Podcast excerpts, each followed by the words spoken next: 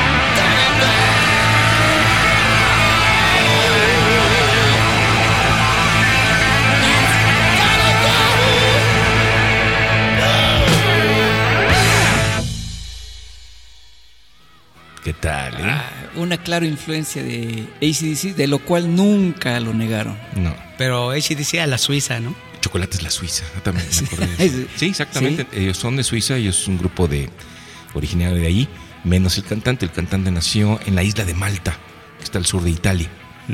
Y se conjuntaron, hicieron bastantes cosas muy bien hechas eh, a principios de los 80. Luego se comercializaron un poquito, varió su sonido y actualmente están otra vez haciendo bastante. retomaron el sonido. Sí, sacaron el disco, su último disco el año pasado, en la misma línea. Afortunadamente. ¿Con qué vamos, señor Castro? Bueno, ¿qué le parece si, tomando la, la buena vibra que nos dejó Crocus, hablando del guitarrista que sonaba muy bien, nos vamos ahora con un guitarrista que para mí fue incomprendido, espero que también para ustedes, Mark St. John. Ah, definitivamente. No vamos a poner una rola de White Tiger, ni de Kiss. Ni de Animalize de Kiss. No, vamos a poner una rola de su disco solista. Pero decías que había salido recientemente. O sea, está publicado en el 90, y- de 2003, pero es un proyecto que ya trae desde el 96. Pues sonaba muy bien, ¿eh? A mí me impresionó. sí, se publicó en el 2003, pero ya tenía rolas ahí guardadas. Ujú. Pues suena también como un, un buen sustituto a Vinnie Vincent en esa época. Era lo, era lo que tenía que igualar o superar. De su disco Magic Bullet Theory del 2003, esta pieza que se llama AWOL. Pues, es eh, instrumental. Aquí sí vamos a ver, a escucharlo al 100%, ¿Todo el disco es instrumental? todo el disco. ¿Te gusta el Animalize de Kiss? Sí, claro. No. Y también me gustan los discos instrumentales. Ah, ah, claro. No, de no, no. guitarristas. Sí, esos son, esos son muy buenos, pero el Animalize de Kiss es este. Ese es polémico, ¿no? Porque es muy malito. Pues tiene lo suyo. A mí todo lo de Kiss me gusta. Todos. Pero, pero porque es de Kiss y ya. No hay. Digamos, ¿cuál es el disco de Kiss que tú sientes que es más pobre? O más- ¿Musicalmente? Sí. Mm, no, yo para mí todos. El Para que sacaron es alternativo. de Kiss. Este, ¿Cómo se llama? No, a, a mí el que no me gusta, y digo, pues, no, es este, el, Shapes, ¿no? El donde está la pirámide con los lentes. Hot in the Shade. Sí, no. Es bueno. No, No, a mí no, no me gusta. Se me hace No, el lo, más pasa, flojo. lo que pasa es que Héctor es, Me sale lo Kiss fan, tal vez. es Kiss maniático. Entonces, Sí. De hecho, yo empecé con Kiss. Era por eso. ah, pues igual, Pero- también empecé con Kiss. Pues vamos a ver. Ah, Ah, pues, Mark St. John. pues vámonos con Mark St. John aquí en Rocomotion.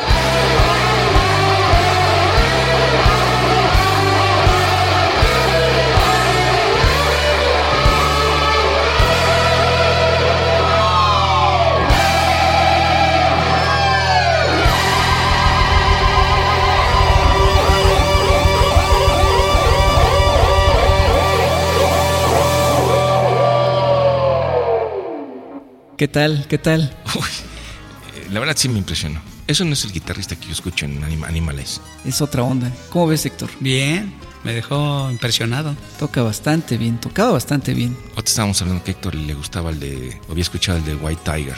¿Qué diferencia encuentras entre esto y lo de White Tiger? No, es- Abismal, ¿no? Sí, sí, no, nada que ver, hasta parece otro guitarrista. La verdad, sí. Bueno, y ahora vámonos directamente a este año con una novedad. Ah, eh, que acostumbramos a traer cosas nuevas aquí en Rocomotion. Así es. ¿Y es- hoy, hoy qué traemos? Hoy traemos del nuevo disco de Tesla, del disco Shock, que acaba de salir. Pues es una balada, pero está buena. De su octavo disco, la portada está muy suave, muy llamativa, así bastantes colores y todo. La misma alineación, traen el mismo sonido. Lo de lo que se trata esta canción es, siendo una balada, es de cómo mantener la llama viva dentro de una relación, ¿no? Las cosas que hay que pasar para que no se apague. Es como cuando uno va de campamento porque no se apaga, o de campamento o vas a unas carnitas, para que no se apague el, el, ¿no? Hay que El echarle- fuego. Hay que, echarle carbón, fuego, Sí. no escupirle. Hay que mantenerlo vivo. Y es una canción vieja, realmente esta no, no fue composición para este disco, ya la sacaron del, digamos, del armario. Del baúl. Y así que, pues vamos a escuchar a ver qué tal está. ¿Conocen los discos que sacaron de covers? Real to real. Real to Real. Sí, y están padres esos. Sí, covers de UFO. Sí, Es- aquí- eh, de hecho aquí ya en alguna ocasión pusimos la de Dear Mr. Fantasy Ah, de sí. Traffic. Muy buena sí, versión. sí, son muy buenos. Tesla me gusta mucho, se me hacen muy buenos músicos. A pesar de que se conoce como una banda comercial, son tiene un sonido muy rocker, muy rockero. Sí, sureño, ¿no? Pues sí, Tiene un sonido sureño, pero bueno. Aparte de su gran éxito del su disco acústico. Claro, muy- ese fue el primer disco de Unplugged que hubo. Ándale. Ese es el primero de todos. Así que, pues bueno, vámonos con Tesla y esto que se llama Love is a Fire. Aquí, Aquí en Rocomotion. ¿Dónde más?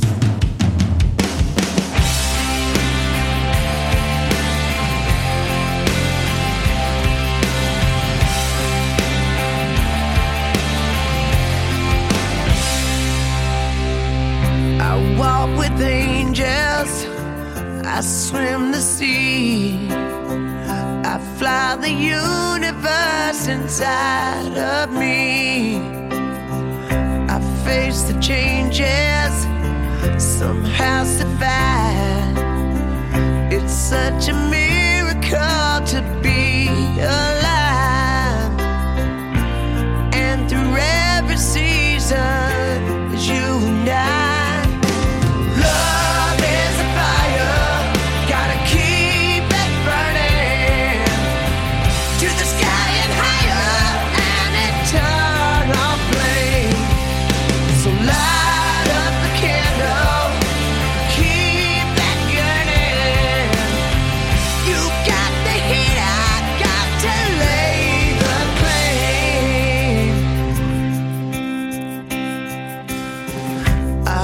discovered what's meant to be a higher place where all the blind can see.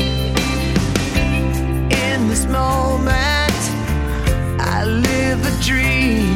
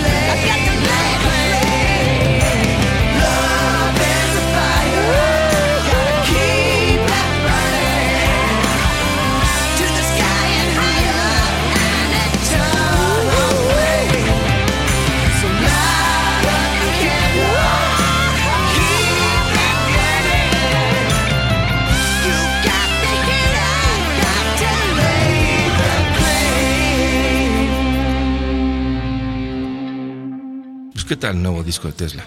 Buena rola, ¿eh? Eh, Es las bandas a las que les gusta lo que hacen, lo hacen con gusto y y se nota. Se nota y a todo el mundo le gusta. Eh, Se puede decir que es comercial, pero pues, Pero está bien hecho, muy buen comercial. No hay aquí no hay solos de guitarra. Ya es de las bandas que ya están pasando de ser banda comercial del momento a ser una banda clásica. Yo así luego las, las, este, las catalogo. Definitivamente sí, Tesla ya, Ya, es una ya banda se vuelven clásica. unas bandas clásicas con el paso del tiempo. Así sí, es. la vocal se oye todavía muy bien. Idéntico, ¿no? Sí. Es de esos canta igual. La guitarra, ese hay que seguirle la pista. Muy buen, muy buenos guitarristas. Sí, muy buen grupo. Trae una muy buena sección de guitarras ahí. Qué bueno que siguen sacando cosas. Sí. ¿Qué nos trajiste, Héctor? Que siga el buen rock. Así es, nada más. ¿Qué nos traes, Héctor? Traigo un, un clásico de los 70s. Deep Purple con Burn. Oh, mira. El, el debut de David Coverdale. Muy que buen cuenta la historia que hizo diferente tipo de letras para que las cogiera Blackmore. A ver qué, qué letra le gustaba para la canción. Sí, escuché una entrevista con John Lord que él no estaba de acuerdo con la letra de Born. Ah, no, le chocaba. Ajá. Creo ¿Qué? que ahí hubo falta de comunicación para escoger, digamos, la letra ideal, ¿no? Ya que lo mencioné, sí recuerdo. Viene en el video. Sí, Hay vi el un- video. una parte de la letra donde dice que The Devil's Sperm. Esa. Y este. Es que son- decía, eso- ¿Pero qué es eso? ¿Qué- qué- Claro, qué es? eh, y es que eso, por ejemplo, cosas del diablo, mencionar ese tipo de cosas, nunca lo habíamos escuchado en las letras de Deep De- Purple no. anteriores. No, eran más como historias de vivencia personal. Ajá, y ¿No? aquí ya en Born, pues es Devil's Burn, ¿qué es eso? Pero se quedó, y se quedó con una gran canción, porque Born es una gran canción. Sí. Y a fin de cuentas acabó siendo de las que también le gustaban a Lord por toda la sección rítmica. el- El solito de teclado que Pues se aventó, nada más. Nada más, va. Pues escuchemos un verdadero clásico del rock, ¿no? De 1974 con Deep Purple. Y esto es Born. Aquí en Rocomotion. Sky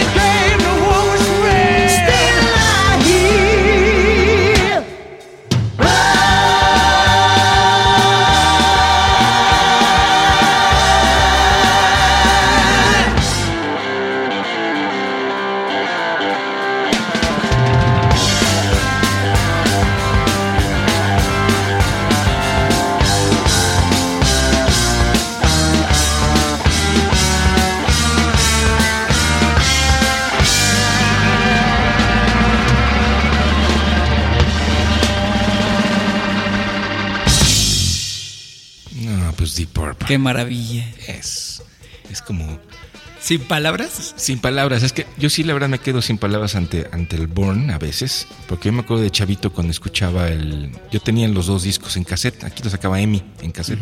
El Machine Head y el Who Do We Think We Are me llamaba mucho la atención. Como el siguiente disco, después de esas dos grandes obras de Deep Purple, no le pedía nada. Sin embargo, había habido un cambio de alineación importante. Cambio de cantante. Y de bajista. Y aparte el bajista cantaba, hacía segunda voz en este caso. Entonces ya parecía otro grupo. Pero estaba el disco Born a la misma altura que los anteriores de Deep Purple. Y eso también me tocó vivirlo con ACDC. Cuando muere Bon Scott, termina la gira del Highway to Hell. el Highway to Hell y entra el Back in Black. Que pues, sí, no, no le pide nada, nada al anterior trabajo. ¿no? Entonces son estas historias del rock. Que es, pues, para lograr un salto así, o sea, debe ser, como tú también decías hace ratito, Héctor, muy buen músico. Yo creo que venían enrachados. La verdad es un gran disco, muy recomendable Sí. para todos. El Born nos muestra un lore con un teclado con unos pasajes de Bach increíbles. Sí, muy, muy, muy buenos solos. Pero ahora nos vamos a re- retroceder unos cuantos años atrás, dos nada más, y nos vamos a ir también dentro de la misma familia de Deep Purple, con el que fue su primer cantante, Rod Evans, incluso que fue el que trajo aquí a México en 1980. Fraude. Fraude. Le, comi- le comió el mandado Black Orc Arkansas. Sí. Deep Purple. Jim Dandy. Sí, ¿no? Y que después tuvo consecuencias legales porque ya en el 84, este, los, pues ya ni recibe regalías de lo que hizo con Deep Purple. Eso fue su apuesta, ni modo, la perdió. Pero nos vamos a el primer disco de Captain Beyond, que incluso es este la portada del qué, del Principito. Del. Bueno, yo sí la conozco como la portada del Principito. Sí, porque sí está medio rara, ¿no? La, la portada, pero el disco está muy bueno. Y de aquí, de ese disco les trajimos una, una canción que se llama Mesmeration Eclipse, la, hipno- la hipnotización eclipse. Hasta Tus nombres así todos. Psicodelia, a todo lo que da. Sí, es parte bien psicodélico. Sí, aquí escuchamos a un Rod Evans en- con una vocal más potente. Sí, y, y ya más rockero, ¿no? Sí. Ya no tanto la voz como de un Tom Jones, porque ves, se le parecía así como, como crooner. Ajá, ándale. ¿No? Pero soy ya pesado, ¿eh? Sí, Ya se, y se es- escucha y es- el hard rock. Pero da gusto Sí, escucharlo como así. no, no, es un discazo, es un discazo. En los miembros de esta banda, de Captain Beyond, está, bueno, Rod Evans eh, en las voces, está Bobby Caldwell en la batería y dos miembros de Iron Butterfly. Esto es como una mezcla de esas dos cosas. Larry Reinhardt, guitarrista, y Lee Dorman en el bajo. Así que pues vamos a escuchar esto que se llama Mesmeration Eclipse con Captain Beyond. Aquí en Rocomotion. See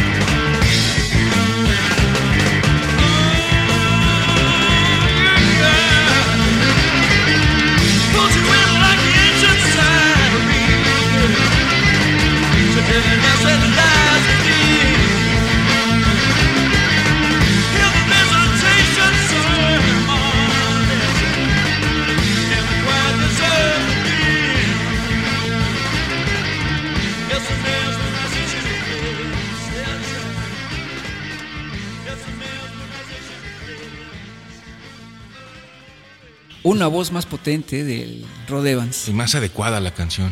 Pero ustedes me estaban diciendo algo de que de las fotos promocionales del Deep Purple que vino a México en, en el 80, ¿cómo venían? Venía el baterista que personificaba a Ian Pace con una sierra eléctrica. Como Con una sierra eléctrica. Así venía. Sí, Y el tecladista traía un bigote postizo y un, no sé si era peluca y un corte de pelo horrible. a la Chico Che. Sí. ¿Qué onda, man? A lo mejor era, era de broma, ¿no? Pues, quién sabe, pero se llenó el estadio y para ver eso estuvo grueso. Oye, y decías que habías le- leído una entrevista con Rod Evans. Sí, que le preguntaban que qué ofrecía este nuevo Deep Purple. No, pues estamos aquí para grabar un disco para continuar el legado de esta gran banda. Ufa. Eh, ¿Y qué? ¿Por qué no hay miembros originales? Vemos que usted es el único miembro original y no es de la alineación más conocida. Ah, no, les propusimos, pero como no dijeron nada, tenemos su bendición. No, pues les fue re mal. Oye, pues creo que ya nos, nos salimos un poquito del tema, ¿no? De, Sí. del último. Ah, bueno, sí, claro. Bueno, eso fue Captain Beyond. Sí, pero esto fue un muy buen recuerdo. Eh, Captain Beyond nada más grabó dos discos. Por ahí en la red llegaron a sacar unas cosas en vivo, pero eso son ya cosas de las que tenemos aquí en la, en la colección de Locomotion. Y pues son cosas que hay por ahí. ¿Con qué seguimos, señor Castro? Bueno, ¿qué le parece si, siguiendo con la línea del Deep Purple, pues hoy nos vamos con lo que fue el, hasta el momento el último disco de Richard Blackmore?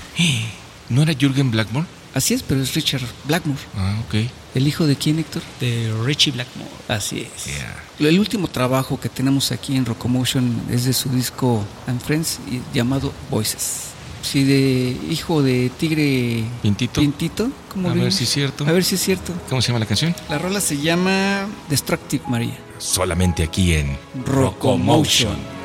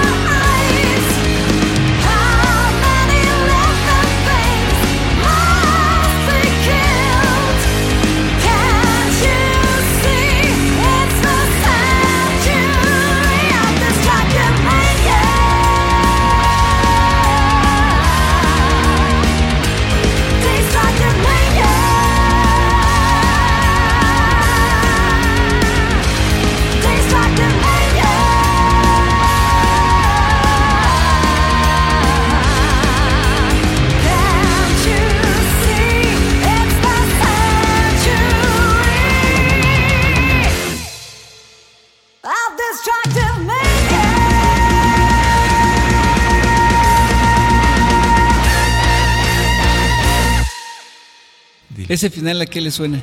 Kill the King. El legado continúa. Sí, aquí le aquí le, le metió Ahí una sí- voz femenina. No, pero en este caso sí, Héctor.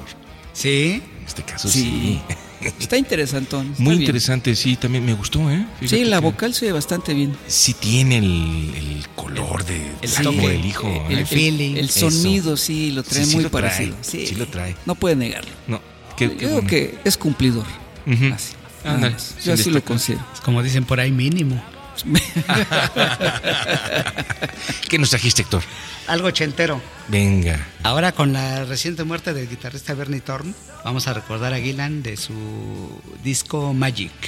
La canción What's the Matter, que a pesar que no toca Bernie Thorne, aquí toca su reemplazo que era Jenny Gears. Muy que, bien. Que actualmente está en. En Iron Maiden, para los fans de Iron Yo, Maiden. yo pues, prefiero verlo, escucharlo con Gillen que con Maiden. Yo Perdón también. para los que... Yo- Es bueno, ¿eh? En cualquier- muy buen guitarrista. eh, es- era muy bueno en esa época y sigue tocando muy bien. Incluso lo que hizo con Bruce Dickinson cuando estaba solista, Ah, me también, gustó sí, mucho, ¿eh? Sí, sí, ahí se oye más pesadón. Pero ya, ya en Maiden, como son tres guitarristas, pues Ah, sí, actualmente ya no luce tanto. ese es que es lo triste, porque Yannick Jersey es de, de detalle y ahí se pierde un poquito, pero bueno, ni modo. Pero en esta rola lo vamos a escuchar. en su No, mero jugo. El ult- este es el último disco de Gillan. ¿Es de qué año? 1982. 82. Es un gran año en, la en el rock, por cierto. De los mejores discos de Gillen. Yo digo que es el preámbulo a lo que sacó el año siguiente con Black Sabbath. Ya se nota ese estilo que iba a venir Algo fuerte. con el Born Again, un discazo. También los dejó muy mal a los músicos de Gillan, ¿no? Sí, les hizo... Ah, les sí. volteó la espalda bien. Sí, no Pero él dice que no tuvo la culpa, dijo, no, bueno, pues... Es, es su versión, ¿no? La otra parte dicen, pues no nos pagaban, no nos decía nada, Sí, ¿qué onda? pues, es- Sí, dice que este, el mismo Gillan lo contó. Le dieron el- la lana para el presupuesto para grabar el disco y él se lo gastó.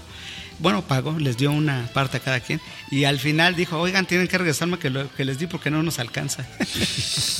Dice, decía el tecladista del Colin Towns. No, al final tenemos que pagar por tocar y por grabar. Sí. Pues vámonos con What's the Matter con Gillan aquí en... Rockomotion. Then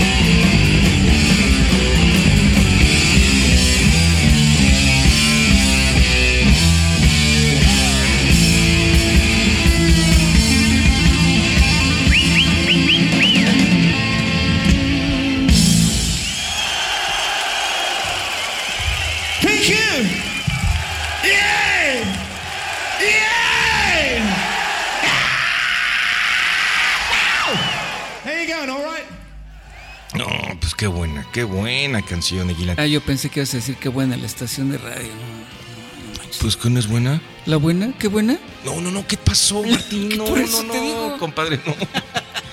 De ninguna manera. Bueno, este, vámonos ahora en el tiempo, nos vamos de 1982 hasta el 2012, ¿son con cuántos? ¿30 años? 30 años. Y llegamos a un apartado donde aquí ya en este 2012 existe un género musical que se llama math rock, que es la abreviación math de matemática, rock matemático, digamos, ¿no? Ahorita me acordé del luchador que sabe matemático, Ah, con su máscara con números. con números, ¿verdad? Sí, pero no tiene nada que ver. Esta canción es muy buena. De hecho, eh, estuve investigando qué género es este, cómo se llama aparte de Mad Rock y tiene otros tres nombres. Uno que es glitch metal, otro que es degent y otro que es progressive metalcore. Entonces, puede que lo conozcan con esos nombres este género. Es muy buena canción. Eso es un grupo que se llama AI y entre paréntesis D. Es como aid, como ayuda. La canción se llama It Was Two Minutes, Five Minutes Ago, que es traducido es hace dos minutos eran hace cinco minutos. Ajá. Entonces, Muy matemático. exacto, muy, muy, muy rebuscadón, ¿no? Es de un guitarrista francés que se llama Lou Gregor. Es un proyecto de él. Él vive en Niza y él toca el bajo y la guitarra en, este, en esta canción. Bueno, la guitarra está potentísima. En la edición, pues como vimos, ¿no? Que es que posiblemente ahí es donde esté lo matemático o lo, o lo antihumano. Sí. Pero que aún así, quitándole la humanidad, digamos, a algo, puedes hacer arte. Y ahí está la propuesta. Escuchémoslo. Aquí en Rocomotion. Rocomotion.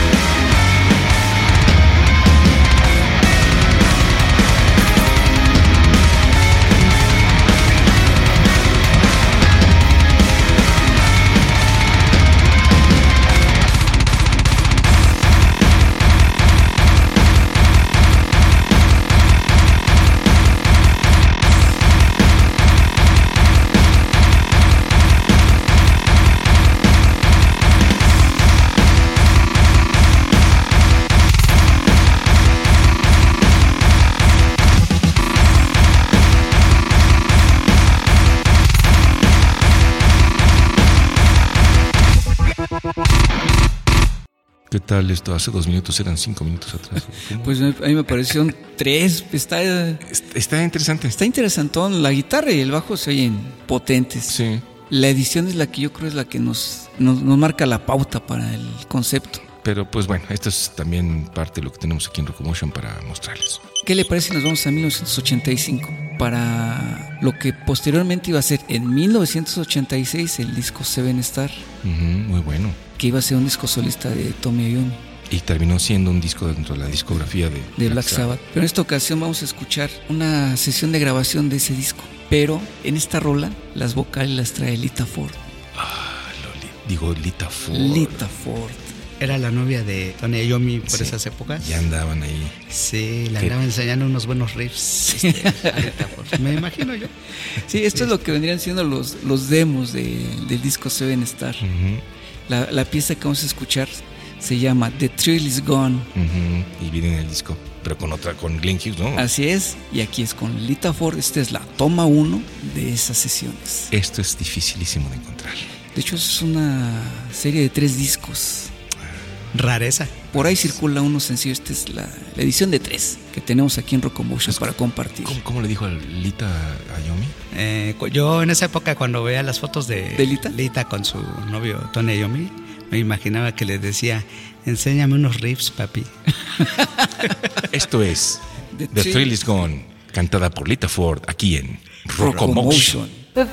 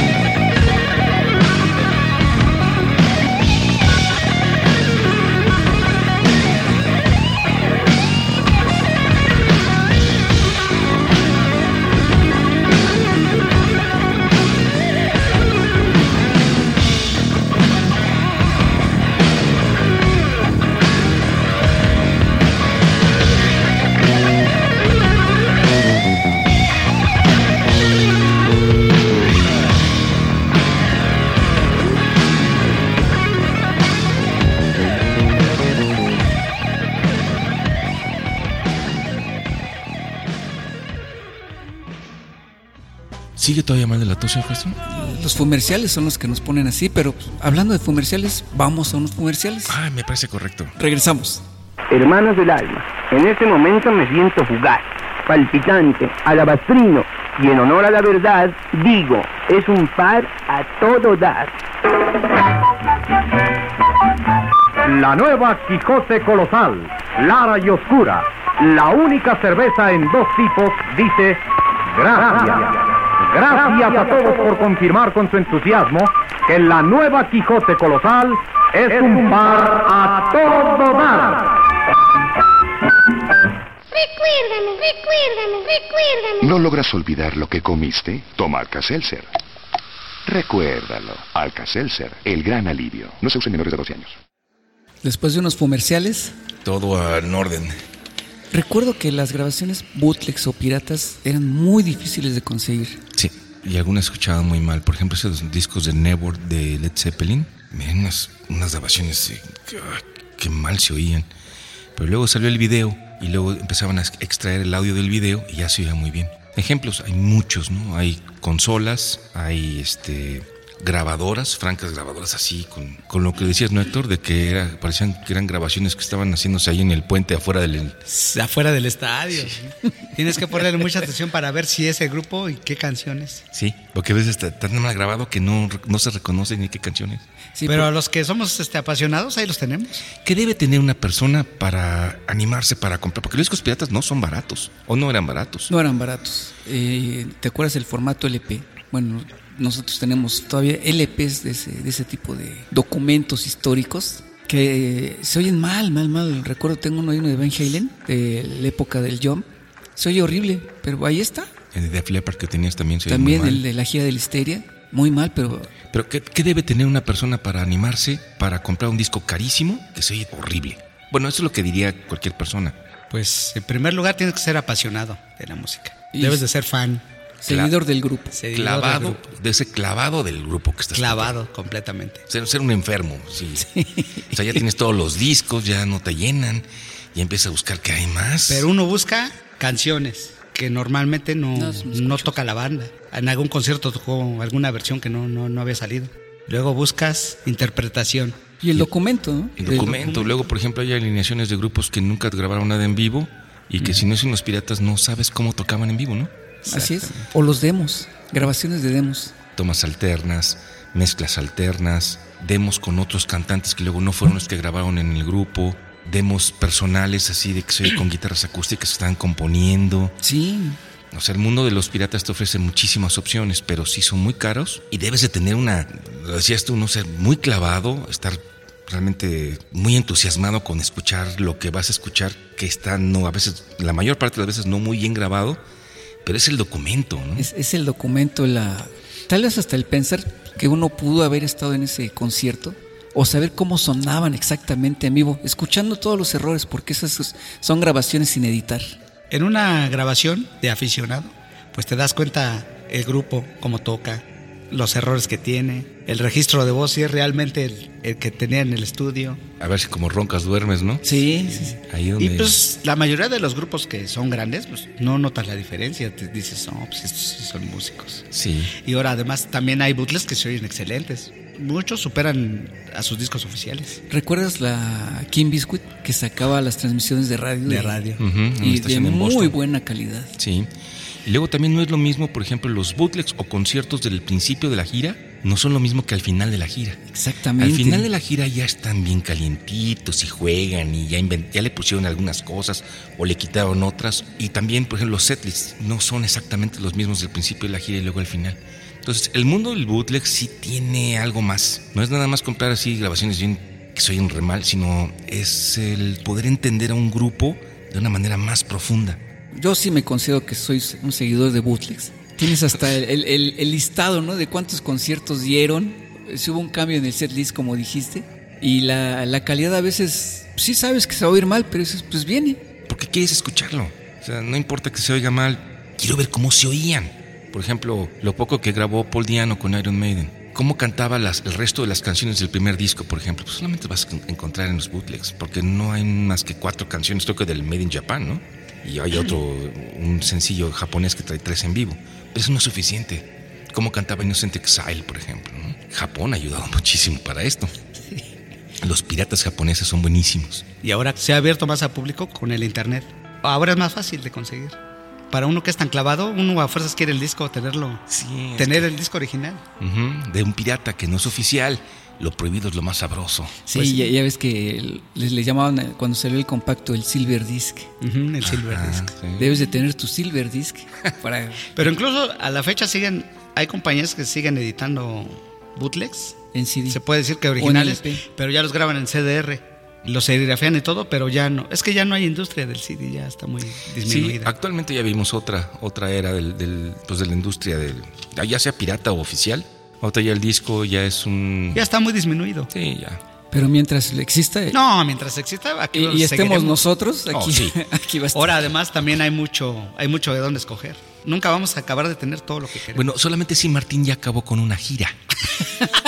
Ah, sí. Con dos giras o tres giras. Sí. Deep Purple mediados de los 80s, principios de los 90s. Y Pink Floyd, todo lo que es del 87 al 94. ya está todo Ya, la verdad son pocos los discos que nos faltan. de una gira completa. No, es algo de nunca acabar. No, del nunca- coleccionismo no nunca se vas puede. a acabar. No. Y bienvenido. Y siempre quieres más y más. y- yo conozco gente que dice, no, yo hasta aquí. Al rato Sale algo nuevo o algo diferente que no habías conseguido. Ahorita tocando el tema, acabo de conseguir unos de Whitesnake de la gira del 82 que no tenían nada. Son cuatro o tres conciertos del 82. Eso es muy difícil de Ya están para Rocomotion. Perfecto. Del Saints and Sinners. Así es. Bueno, y también luego hay este, reediciones de discos que luego traen alguna que otra canción así difícil de conseguir. Pues hay que comprar dos veces el disco. Sí, o, o ya últimamente, como comentaba Héctor, los que los vuelven a sacar, ya te dicen, ya está remasterizada esta, este concierto. Y si lo escuchas, se oye mucho mejor el que originalmente teníamos. Luego también num- numeran los, los bootlegs. Sí. También. Cierto, también. Fue una edición de 500 ejemplares, ¿no? Numerados. Sí. Bueno, pues es, es un, es un mar de cosas que hay. ¿Tenemos algo bootleg por ahí? ¿Con qué vamos, señor Castro? Esto no es un bootleg, pero es de Plus, la banda alemana que ya en alguna ocasión la pusimos aquí. Vamos a escuchar una rolita en vivo de su disco Spirit of Life. ¿Es un en vivo? Es un en vivo, es el que han sacado en vivo. ¿Es doble? Es sencillo, su disco es sencillo. Aquí lo interesante es de que tocan un cover de Token. Es la de Kiss of Death. Del, ¿Cómo se llama? Tooth and Nail. Así es. Es el segundo disco, es muy bueno. Pero en esta lo interesante es que invitan a Don Dokken a cantar la rola. Son de esos covers, buenas versiones. Pues vamos a oírlo. Esto es Kiss of Death con Vandenplas en la voz Don Dokken, solamente aquí en Rocomotion. Please welcome me on stage with me together, Mr. John Duncan.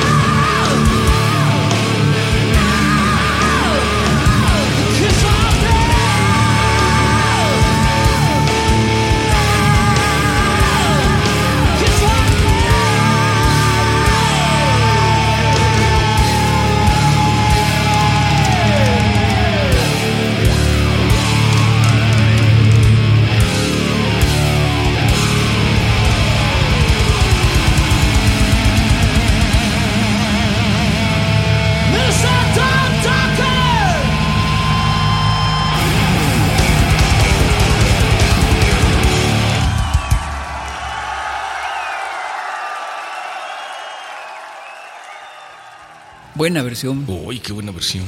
Sí, esta banda a mí me gusta mucho, banda de Plastic. Son, hijos, son buenísimos. Hay que seguirles la pista. Sí, por parte de Recomotion es de lo mejorcito que hay. Así es.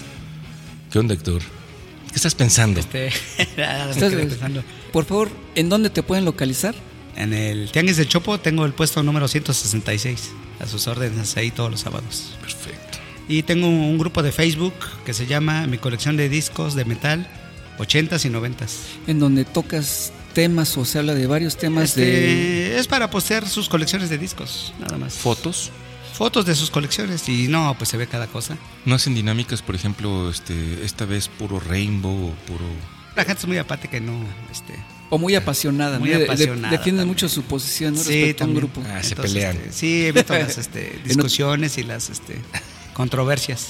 Que haya respeto y compartir lo que se tiene. Sí, y hay gente de, este, de muchos países, hay de Sudamérica, tenemos gente de España, de Puerto Rico y de Europa incluso. Y no, hombre, todos con sus colecciones a tope. Qué Bueno. padre. Vamos a poner en, la- en el fanpage de Rocomotion el link para que puedan Ah, sí. eh, Sí, gracias, buscar adelante, con ese, todo ese grupo, que imagino que va a estar muy interesante. ¿Con qué seguimos, Héctor? Salgo en vivo. Va. Otra, Y otra vez otra vez Deep Purple. Otra vez. Una canción de su último disco que se llama Time for Bedlam.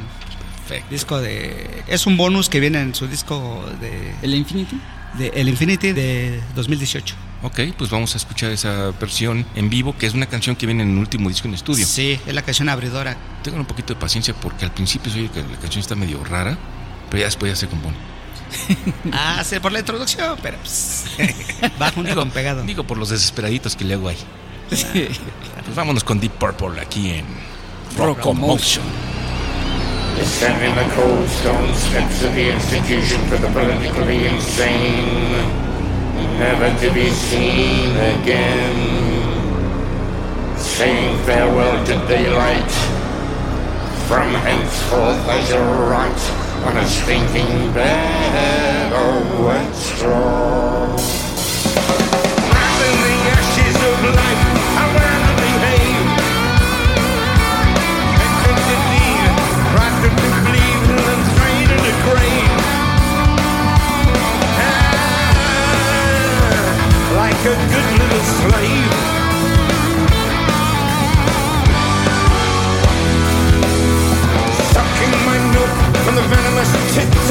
State. Game designed to suppress every thought of escape. I surrender to fate.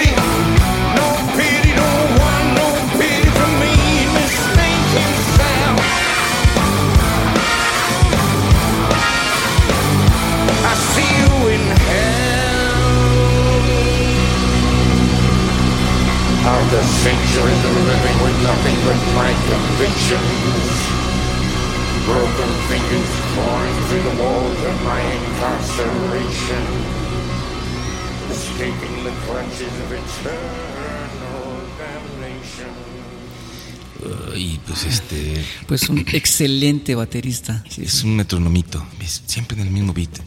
Y pues yo no quisiera que se molestaran, pero igual piso algunos callos. La cosa son también los es gustos es personales. mi opinión y un gusto personal. A mí me gusta más que Bonzo.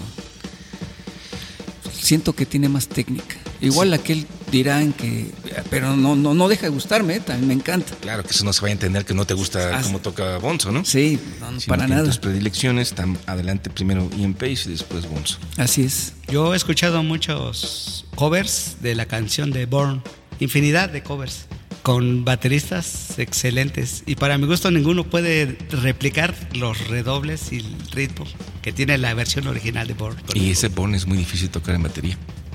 Es puro redoble, puro redoble por todos lados. Nadie lo puede igualar. Es, es, es una de las cualidades que yo veo que tiene. Sí, Ian Pace es un gran baterista. Sin embargo, ¿Usted no opina lo mismo? yo creo que dentro de los grupos contemporáneos a Deep Purple tal vez él sí sea el, el mejor. Porque también coincido en, en parte con lo que dices de Bonzo, porque Bonzo tiene muy buen punch y tiene un beat sabrosón. Sin embargo, en los solos de baterista de Moby Dick yo no los soporto. No, los aguanto. Solamente aguanto una versión también pirata que hay ahí en, en Japón 72, donde toca como una marcha militar. Ese sí está fuera de serie. Pero los demás solos de batería, ese del... ¿La del- canción es la misma? Ese, pues, híjole, o sea, está, Es el clásico. está muy espectacular, pero no, no me llena porque está muy bruto. Y siento que es demasiado largo. Igual era lo que se acostumbraba en la época. Y- Medio tedioso se me, Sí, se me, afiguraba cansa, porque luego hay otros solos de batería, por ejemplo, Ian Pace no me deja de preocupar, o sea que yo siento como angustia.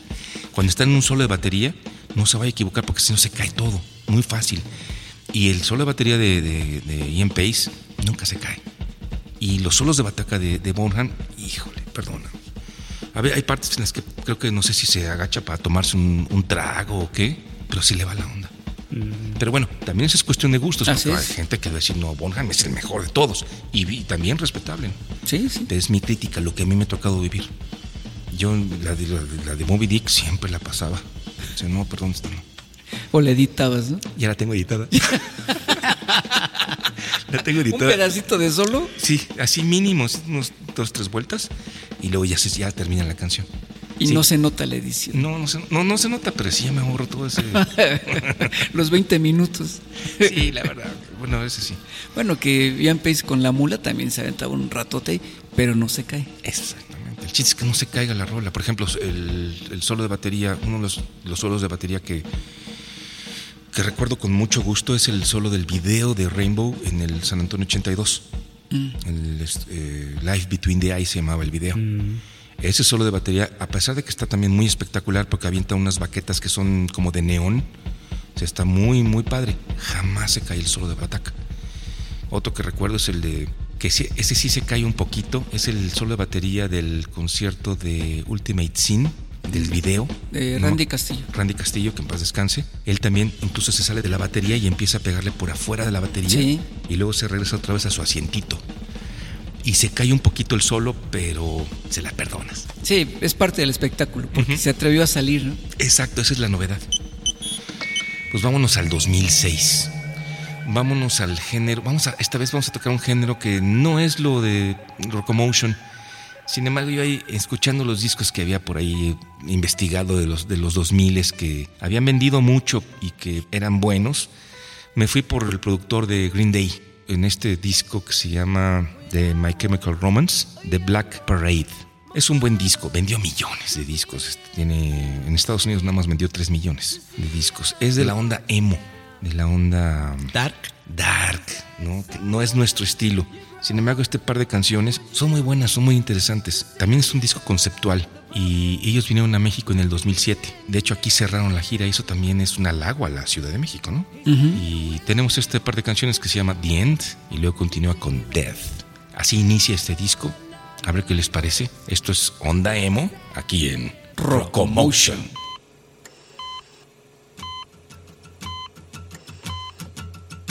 Now come on, come all to this tragic affair.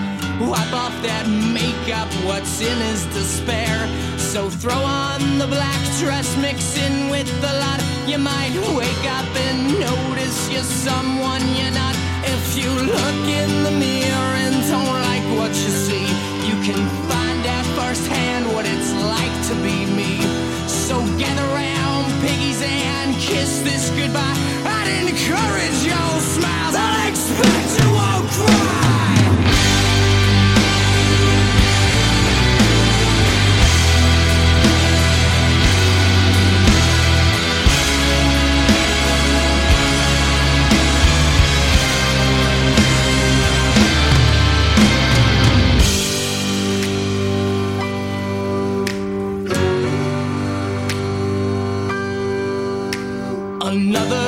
Another contusion, my funeral jag. Here's my resignation, I'll serve it in drag. You've got front row seats to the penitence bar. When I grow up, I want to be living.